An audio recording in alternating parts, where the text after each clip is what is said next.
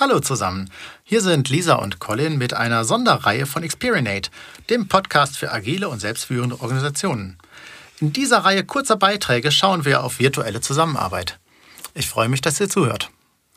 Virtuelle Zusammenarbeit leicht gemacht haben wir in den ersten Folgen überwiegend auf Meeting-Formate bezogen. Das ist auch erstmal naheliegend, aber idealerweise arbeitet ihr ja auch zwischen den Meetings. Und da wollen wir uns heute mit beschäftigen. Wie kriegen wir denn die Arbeitsumgebung eines virtuellen Teams so aufgesetzt, dass wir wirklich gut zusammenarbeiten, produktiv zusammenarbeiten und möglichst wenig Blindleistung haben? Zusammen sitze ich ja wieder mit der Lisa. Und Hallo zusammen. Fangen wir an mit der Datenablage zum Beispiel. Genau, Datenablage und Bearbeitung. Ähm, Ihr habt die Möglichkeit, entweder über Teams oder SharePoint zu arbeiten. Im Office 365 ähm, ist das ganz, ähm, ganz cool, weil dort Versionen automatisch abgespeichert werden und ihr parallel dran arbeiten könnt. Wichtig ist aber vor allem, dass ihr einen Single Point of Truth habt. Heißt, ihr habt einen Ort, wo ihr eure Daten findet, wo das ganze Team darauf zugreifen kann.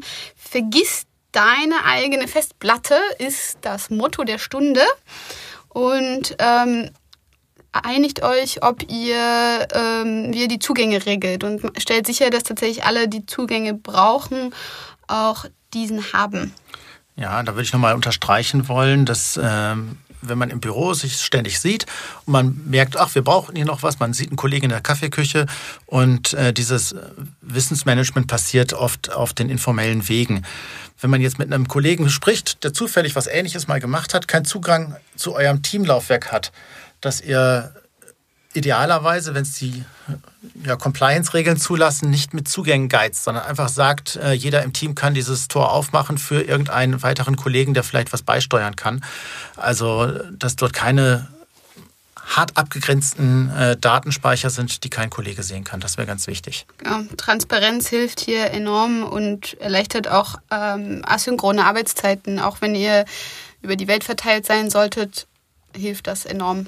Ja, Transparenz, ein anderes Thema, was sich gerade auch im agilen Kontext stark durchgesetzt hat und im virtuellen sich sehr bewähren kann, sind die virtuellen Teamboards oder Taskboards, dass man also die, äh, die Arbeit, die gerade passiert im Team, die ist ja unsichtbar. Also da sind Leute, die sind noch nicht mal mehr als Personen sichtbar, die sitzen irgendwo im Homeoffice und stempeln Stunden.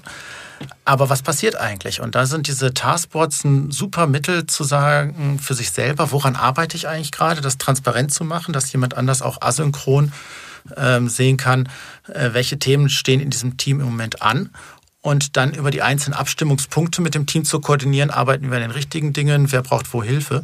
Und dafür hat auch die Tool-Landschaft wieder was in unserer Office 365-Welt. Genau, da gibt es den Microsoft Planner. Ähm, der ist sowohl in Teams eingebunden als auch in Office 365. Ist recht einfach zu bedienen. Da könnt ihr eure eigenen Spalten festlegen und ähm, neue Aufgaben anlegen. Ist recht intuitiv.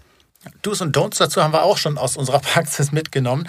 Also Selbstläufer sind die typischerweise, wenn sie in einem direkten Arbeitskontext aufgesetzt werden, diese Taskboards. Also ein Projekt, ein ganz konkreter Aufgabenumriss, wo wirklich Leute darauf angewiesen sind, sich die Bälle zuzuspielen. Ähm, wenn es eine sehr breite Streuung hat, dann wird es irgendwann zu so einem Reporting-Tool, wo ich individuell gar keinen Mehrwert draus sehe, äh, weil mein, meine Swimlane irgendwie unabhängig von allen anderen ist.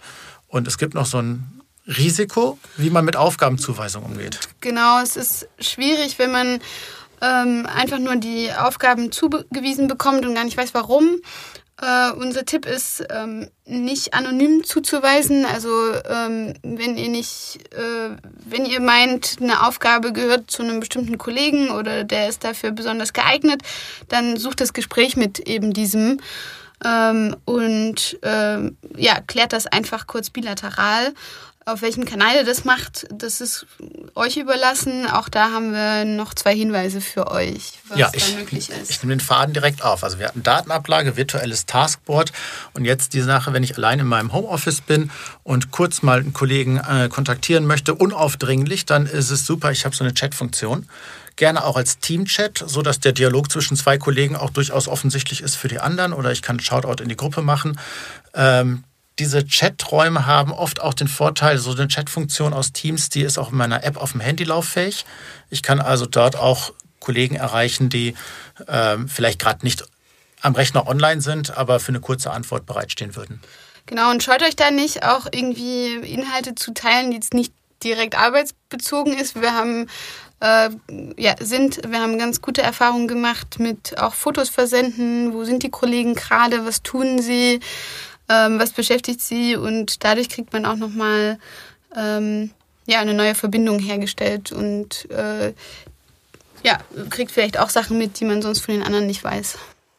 Ja. Äh, nebenbei hat es natürlich den Charme, wenn ich dort was reinschreibe, kann ich auch direkt einen Link rein zu, zu einem Dokument. Das heißt, ich muss nicht lange umschreiben, von was rede ich, sondern die Kollegen können wieder Single Source of Truth auf das Originaldokument zuweisen. Ich mache keine äh, E-Mail-Pfade auf mit hier ist ein Attachment und dann existiert es auf fünf Festplatten in verschiedenen Versionen.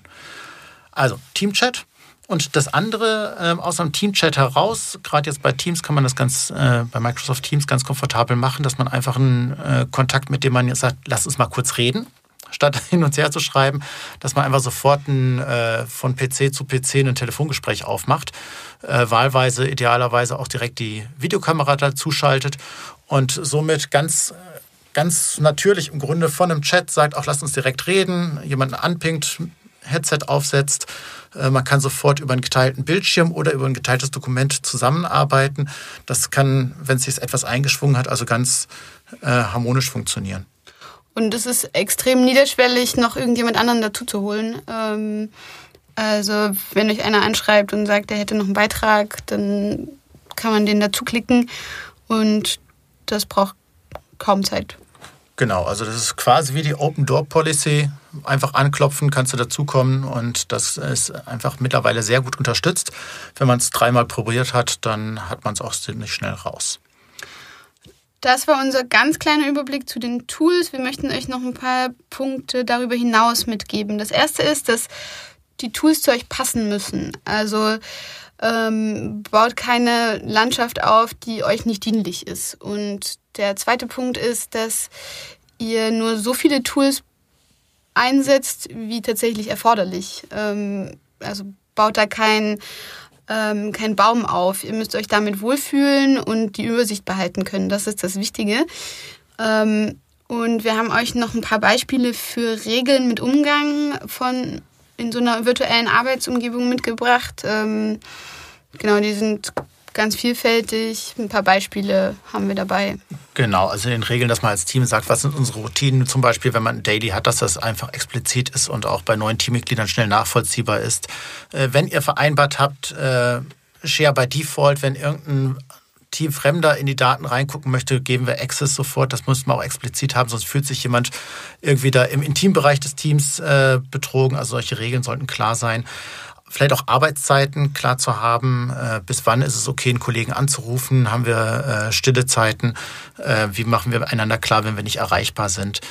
Wenn ich in den Chat schreibe, erwarte ich eine sofortige Antwort oder nicht. Unser Tipp ist nein. Ne, ein Chat ist ein asynchrones Tool. Wenn ich sofort eine Antwort brauche, dann greife ich zum Telefonhörer. Das ist ja auch noch da. Und ja, last but not least, das ist eine Phase des Lernens. Nicht? Die Arbeitsprozesse ändern sich. Ähm, wann macht man am besten so einen Austausch darüber, ob die Arbeit funktioniert? Ja, wir haben daran gedacht, ähm, wie wäre es mit einem Wochentouchdown gegen Ende der Woche, einfach sich kurz die Frage zu stellen, funktioniert unsere Zusammenarbeit so, sind die Regeln ähm, auf uns passend, können wir irgendwas verbessern? Und ich glaube, das hilft euch gemeinsam zu lernen in einem solchen virtuellen Team in der aktuellen Zeit oder darüber hinaus. Ja, also viel Spaß in der Arbeitsumgebung als virtuelles Team. Macht's gut.